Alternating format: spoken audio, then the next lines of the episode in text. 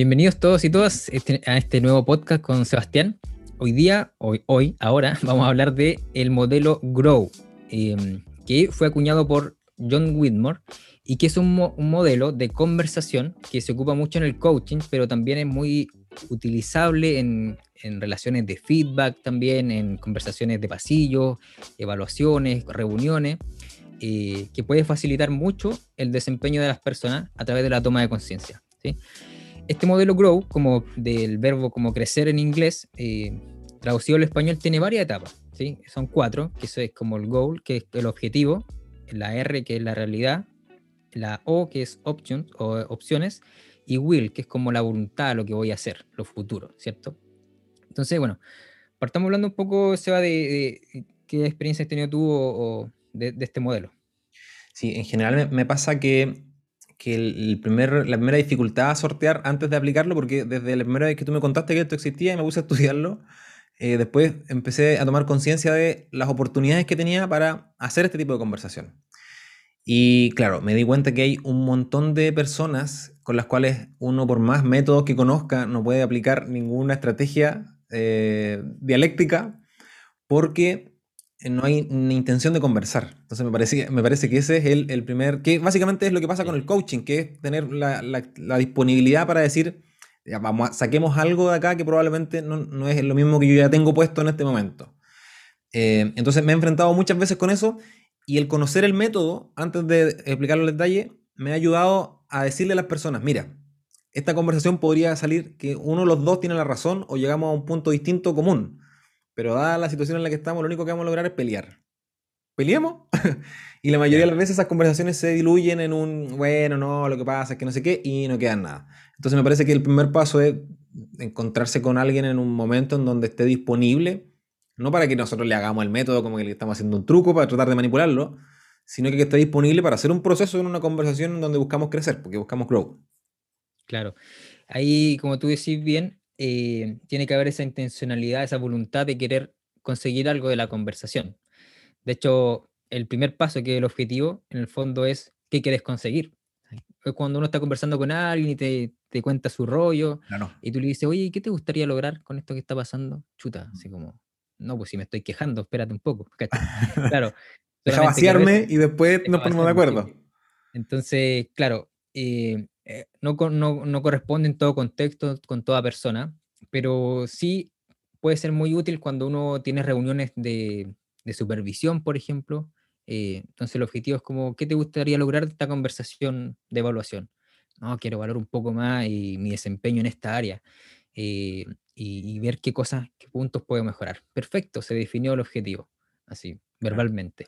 Entonces, claro, el contexto es muy, como tú decís, hay que ser sabio para leer Mm. Y, pueden haber estas micro conversaciones, como de en un bar, en un pasillo, en la micro, en el auto, que también puedo ocupar el modelo parte de, de él para gestionar una conversación mucho más enriquecedora en el fondo. Sí, a mí, a mí me pasa que, que, cuando yo he logrado tener justamente este tipo de conversaciones que, que caminan para, ah, podemos, podemos dar una estructura y hacer ciertos pasos y quizás no la resolvemos hoy, pero vamos a ir conversando durante los días para sacar esto adelante. Y me pasa que muchas, muchas personas que son más temperamentales, no en el mal sentido, que son enojones, sino que su temperamento se apodera de su, de su racionalidad. Y me pasa que muchas veces la primera parte de la conversación tengo que aguantar este vacío de emociones. El, lo que pasa es que estoy enojado, lo que pasa es que estoy frustrado, es que estoy molesto, es que vengo cansado.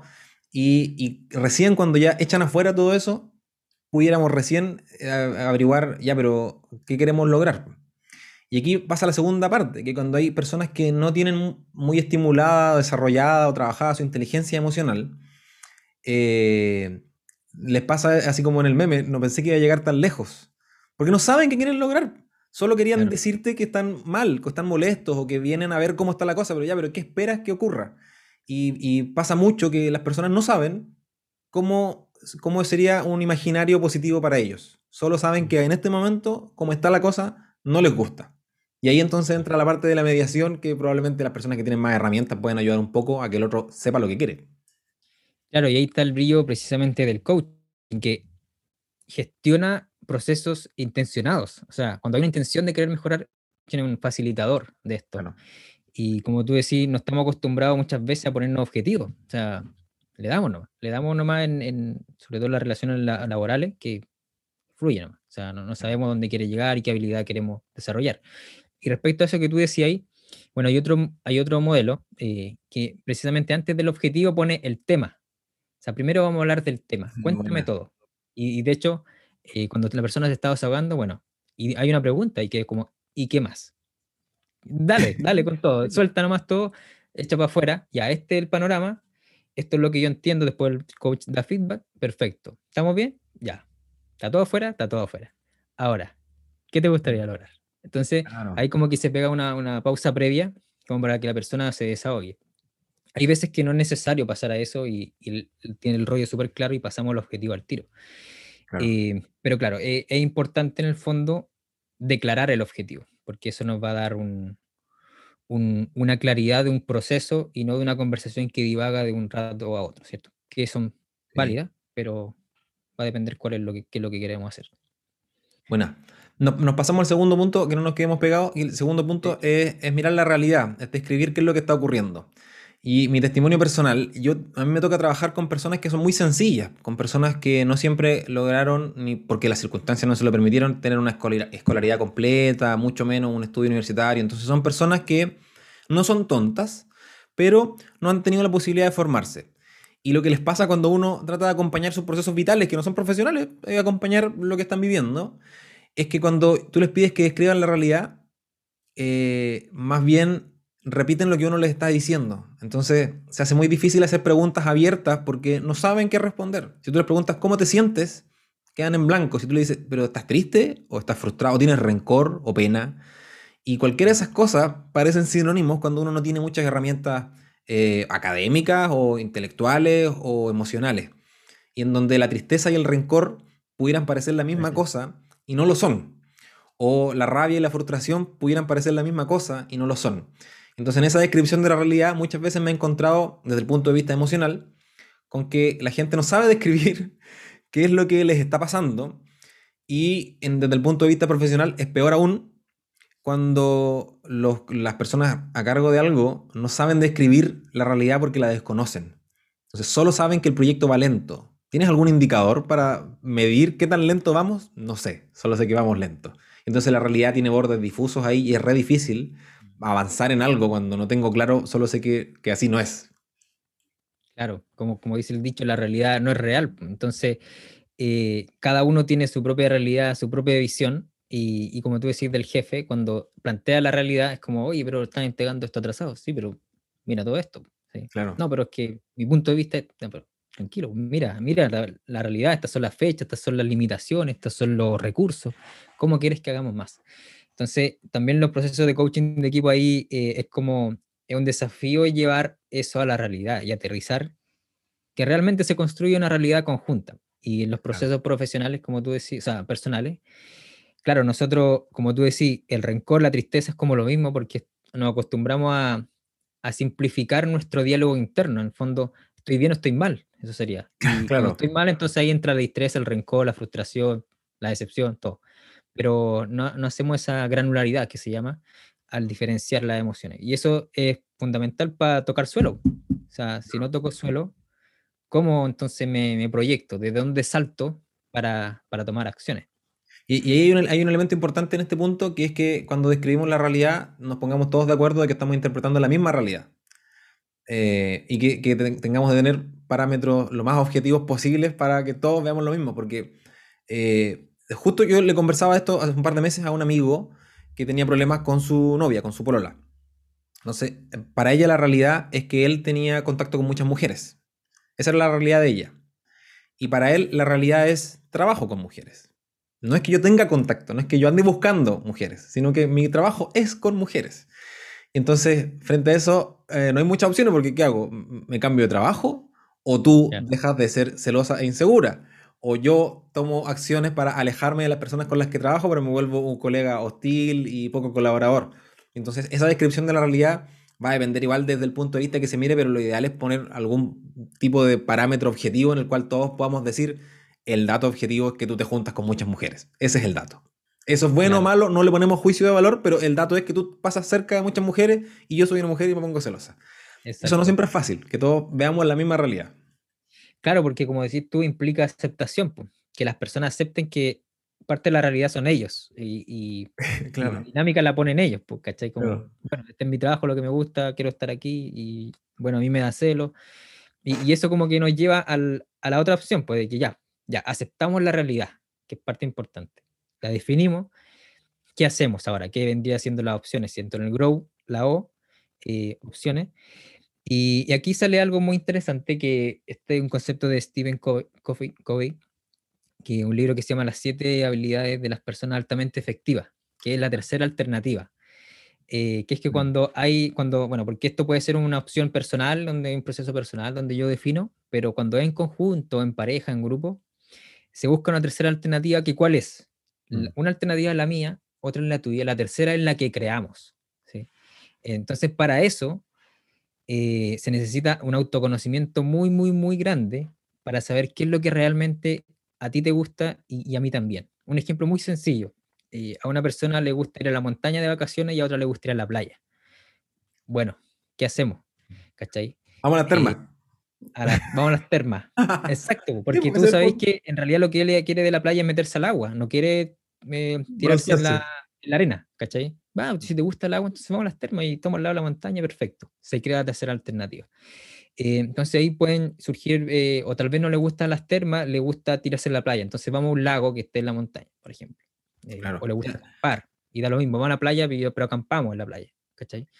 entonces ahí requiere un conocimiento mucho de, muy grande de la otra persona para crear una tercera alternativa y una capacidad de comunicación también bien grande. Esa, tercera alternativa igual forma parte de las teorías de la negociación que propone la escuela de Harvard. Ellos tienen una de las de la, escuelas más grandes y ellos justamente dicen que cuando, cuando la, solución es binaria, estamos mal. Si es tuyo o mío, si gano yo o pierdes tú, vamos mal. Y lo que uno tiene que hacer ahí es patear el tablero y empezar desde cero. O sea, imagina que esas opciones no existen. Y proponen un ejemplo relacionado con la negociación de compras. En donde, por ejemplo, yo quisiera vender el teléfono porque me quiero comprar un teléfono nuevo.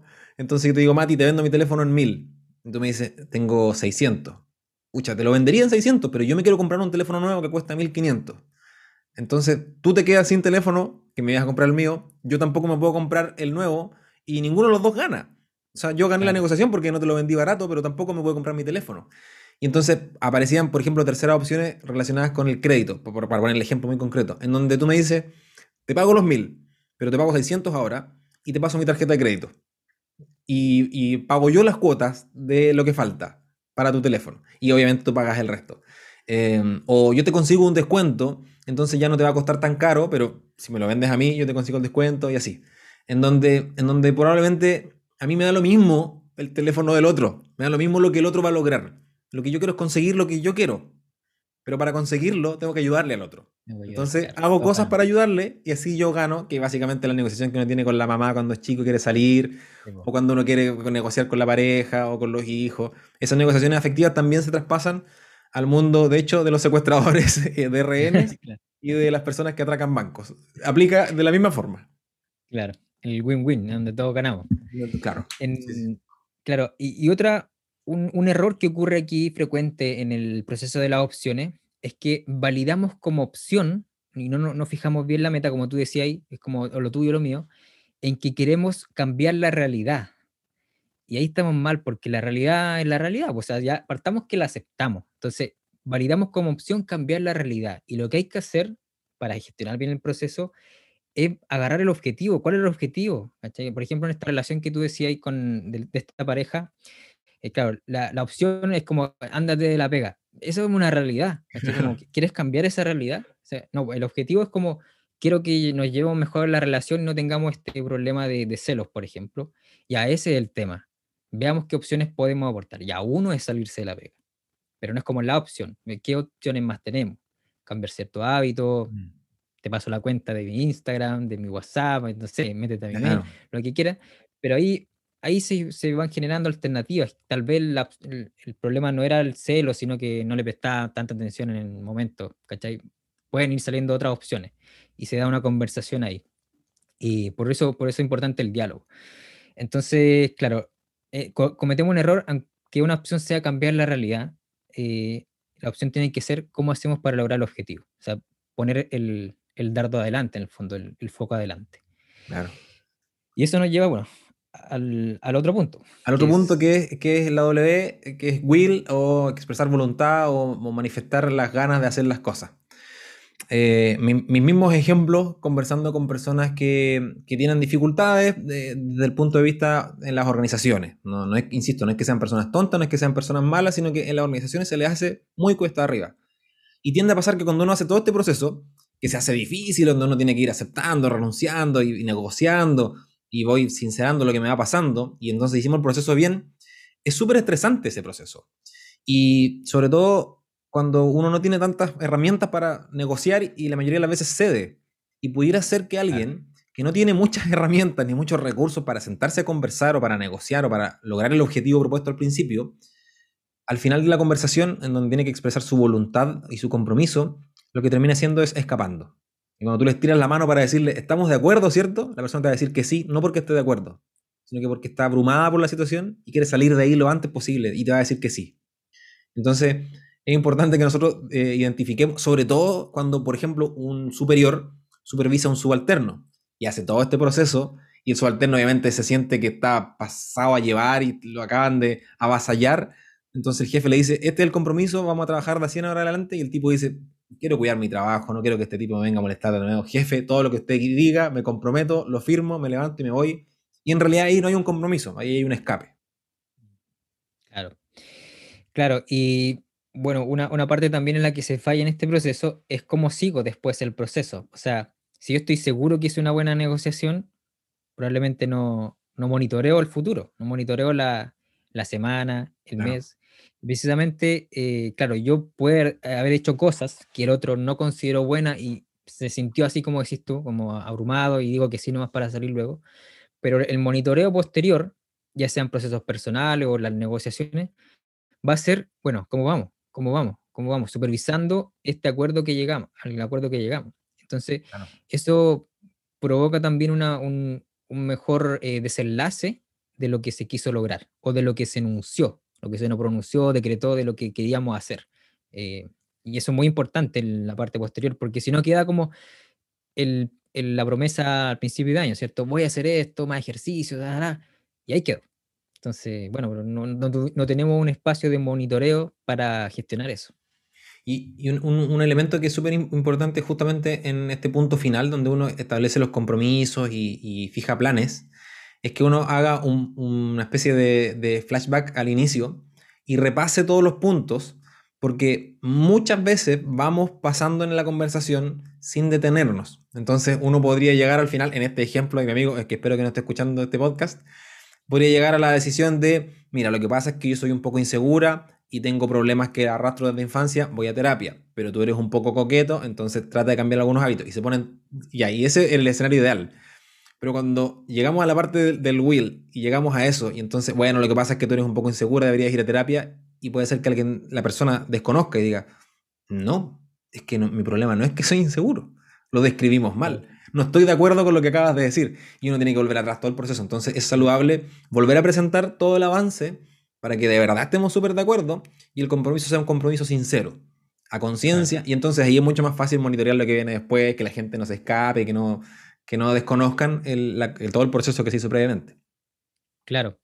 Y bueno, y, por, y si algo salió mal en eso fue porque en uno de los procesos se apuró o no se quiso tomar conciencia. Esto es un proceso humano, por lo tanto, reconocer una debilidad mía eh, no, no es como así de un rato a otro, como que me meto a YouTube y, ah, ¿cómo, qué, qué funciona?